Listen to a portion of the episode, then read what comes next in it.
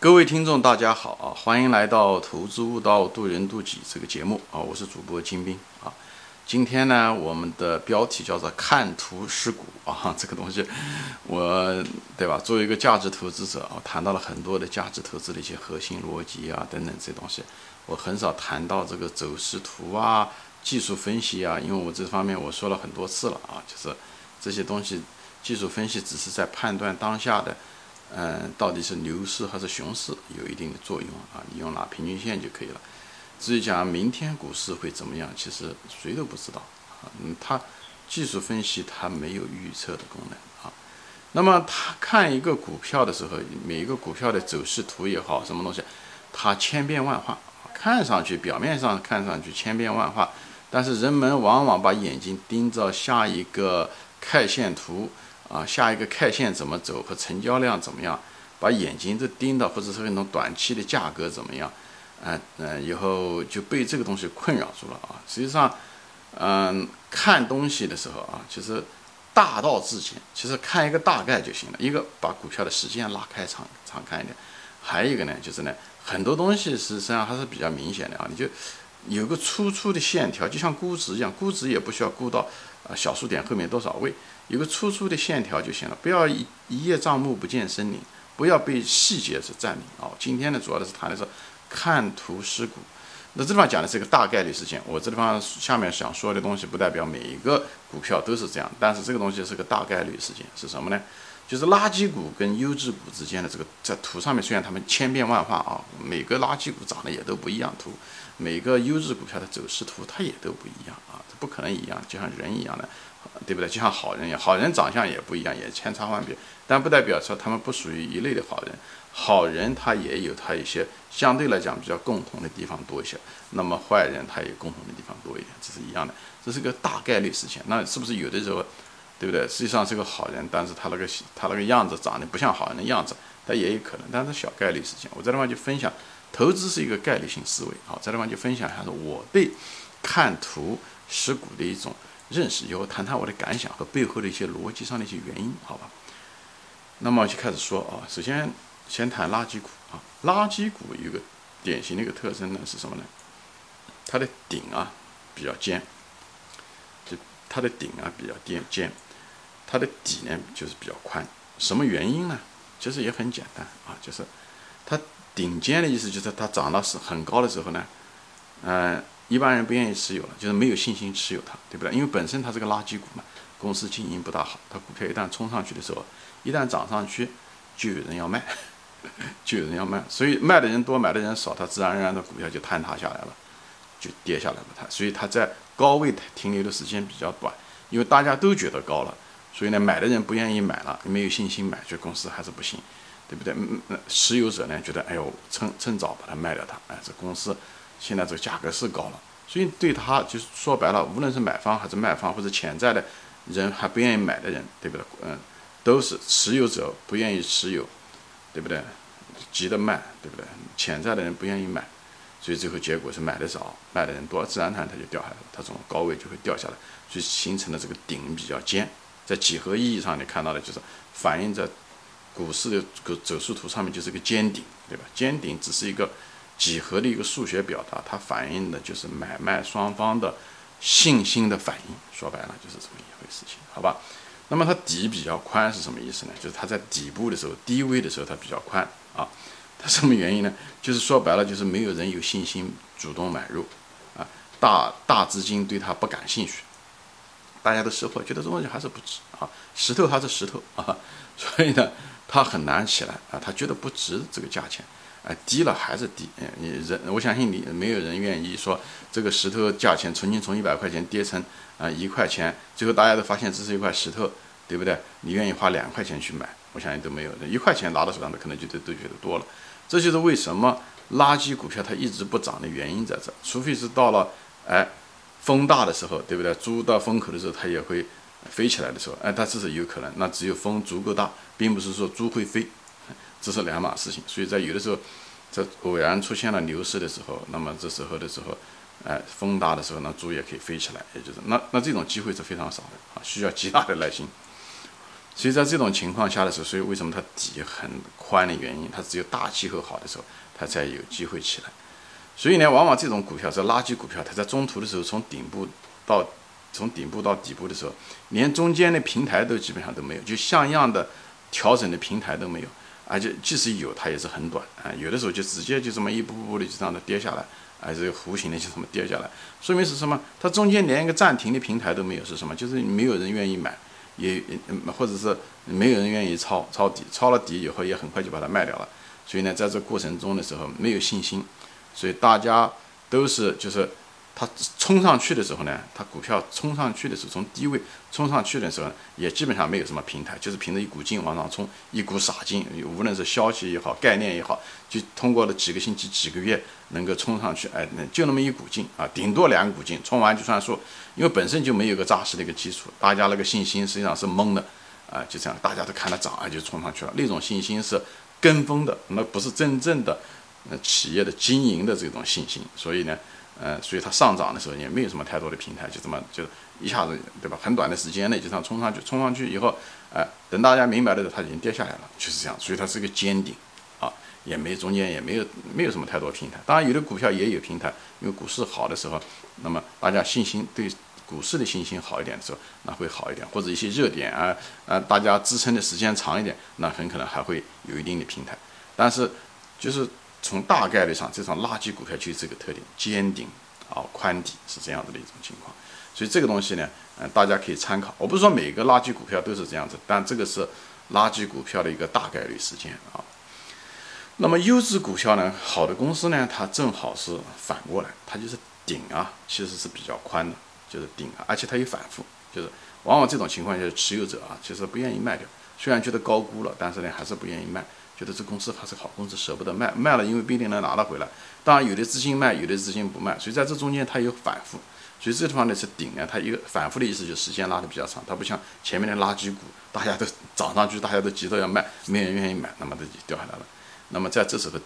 好的优质股票的时候，大家都能看得到，觉得这经营还是不错的，所以有的人愿意想把它卖掉啊，就落袋为安；有的人觉得，哎，这是可能还是个买入的一个机会。所以呢，好公司呢就是这一点，所以它顶呢就是一种比较宽，时间上拉的比较长，啊，那么就不是就宽了嘛，就这个意思啊。而且好公司呢底呢相对来讲比较尖，就哪怕是上涨过程中那个回调，它都是比较尖的，它也许回调的幅度也许比较大啊，但是呢它很快就会回来，在时间上的时候它是比较短，为什么？那好公司大家都能看得到，就除非那些散户不懂的公司就算了，真正的那种大的资金啊，大资金。它为什么有大？它有它的原因，说明这些人往往是识货，他也是从小变大的，对不对？所以这里面总是有能人。所以股票稍微跌一点点，就是好我讲是前提是优质公司，它一旦跌下来，一旦回调的时候，或者是一旦下跌的时候，马上就有人进去抢，资金进去抢。他也等了半天了，一直没机会，哎，就是来了。有的人是加仓，有的人就是正好是刚刚进来。这大的资金进行去抢，一抢，它在低位就很难待得住，对不对？就会就会涨上来。所以这时候你看到的时间的时候，它在底部的时候相对来讲比较尖，时间比较窄，所以它的底比较窄，所以它是顶宽底窄，而且中间上涨的时候，哎，呃，挺好的。它往往这种股票啊，它上涨的时候就是那种，特别是你看那种牛股，所以大家你看这种牛股，你能看到啊。呃，一种就是它上涨的时候就不温不火的，慢慢慢慢慢的往上飘，每天涨一点，每天涨一点，或者一个星期涨那么百分之一一到二，那一年下来涨很多，就是温不温不火的往上飘着走，对不对？还有一种就是一个平台一个平台往上走，哎，一下子暴涨百分之十五二十啊，或者是多少，有在一个平台，嗯，有有人卖有人买，有的资金退，有的人资金出，哎，过了一会儿就是又是一个平台又上去。所以你就能看到，这种不温不火本身就是往上涨，就表示买的人多，卖的人少，哎，只是它没有那么急速的，对不对？当然，它那种平台突然之间跳起来的时候，是大家都抢，因为一在上涨的时候，很多人就怕，呃，最后一班车就是进去抢一下，就是跳起来。但跳完了以后，马上就有人觉得高了，可能就开始有一些人减仓啊，有些人就，特别是机构，他就不愿意追涨。呃，就出现这种情况，哎，一个平台以后又又上涨，因为它这个东西平台之所以会是这样的原因，它不怎么跌的原因，或者是不是讲从哪地方涨上来，从哪里回去？垃圾股就是怎么涨上来的，怎么跌回去，甚至跌的比以前还低，对不对？嗯，那么那么好的公司、优质公司，就是因为它有业绩的支撑，所以呢，它很难跌到哪去。一般情况下，大不了涨得过多的时候，它回调掉而已，它仍然还会上去。这个就是信心的来源，所以你看图要会看，看不是看 K 线图，你从图上要看到持有者的信心。好的股票就这一点好处，它顶宽低窄，哎，就是因为大家资金都抢，顶宽的意思就是有些人还是舍不得，当然有些人走了，但有些人还是愿意待在了，所以呢，就是造成了把时间拉的比较长，它不像垃圾股。所以，可以说白了就是优质股，就是说白了就是牛长熊短，对不对？垃圾股正好就是牛短熊长，哎，那么在这中间的股票呢，就是普通的股票呢，那么就是